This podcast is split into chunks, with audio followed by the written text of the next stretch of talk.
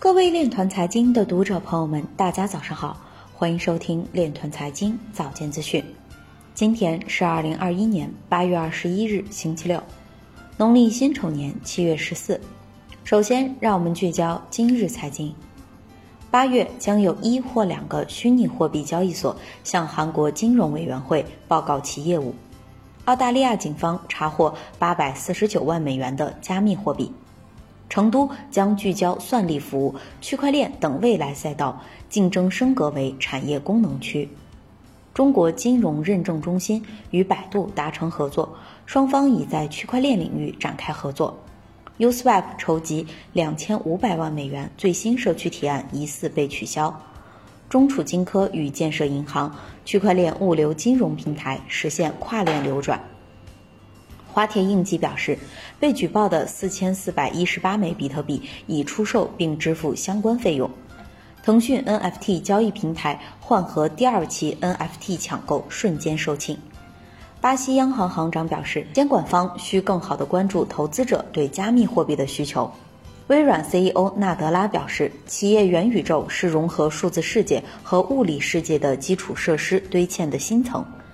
今日财经就到这里，下面。我们来聊一聊关于区块链的那些事儿。数字人民币 APP 中，能为数字人民币钱包充值的银行达三十五家。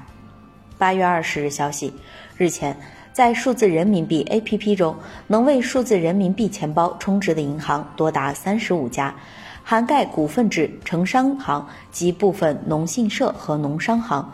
除了国有六大行，还包括中信、光电、招行、浦发、民生。平安、广发和浙商等股份制银行，以及北京、上海、江苏、南京、苏州、杭州、华融湘江、长沙、重庆、泸州、西安、宁波、青岛等银行。此外，河北农信、苏州农商行、江苏农信、成都农商行、四川农信及深圳农商行等位列其中。八月十三日，城银清算、农银清算同时宣布一点接入数字人民币系统成功上线。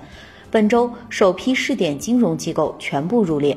本周，上海银行、江苏银行、杭州银行、宁波银行、泸州银行、重庆银行、青岛银行、西安银行、长沙银行、华融湘江银行等首批试点城商行完成接入上线。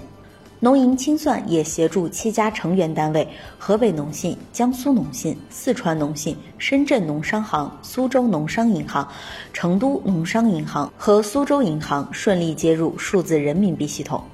以上就是今天链团财经早间资讯的全部内容，感谢您的关注与支持，祝您生活愉快，我们明天再见。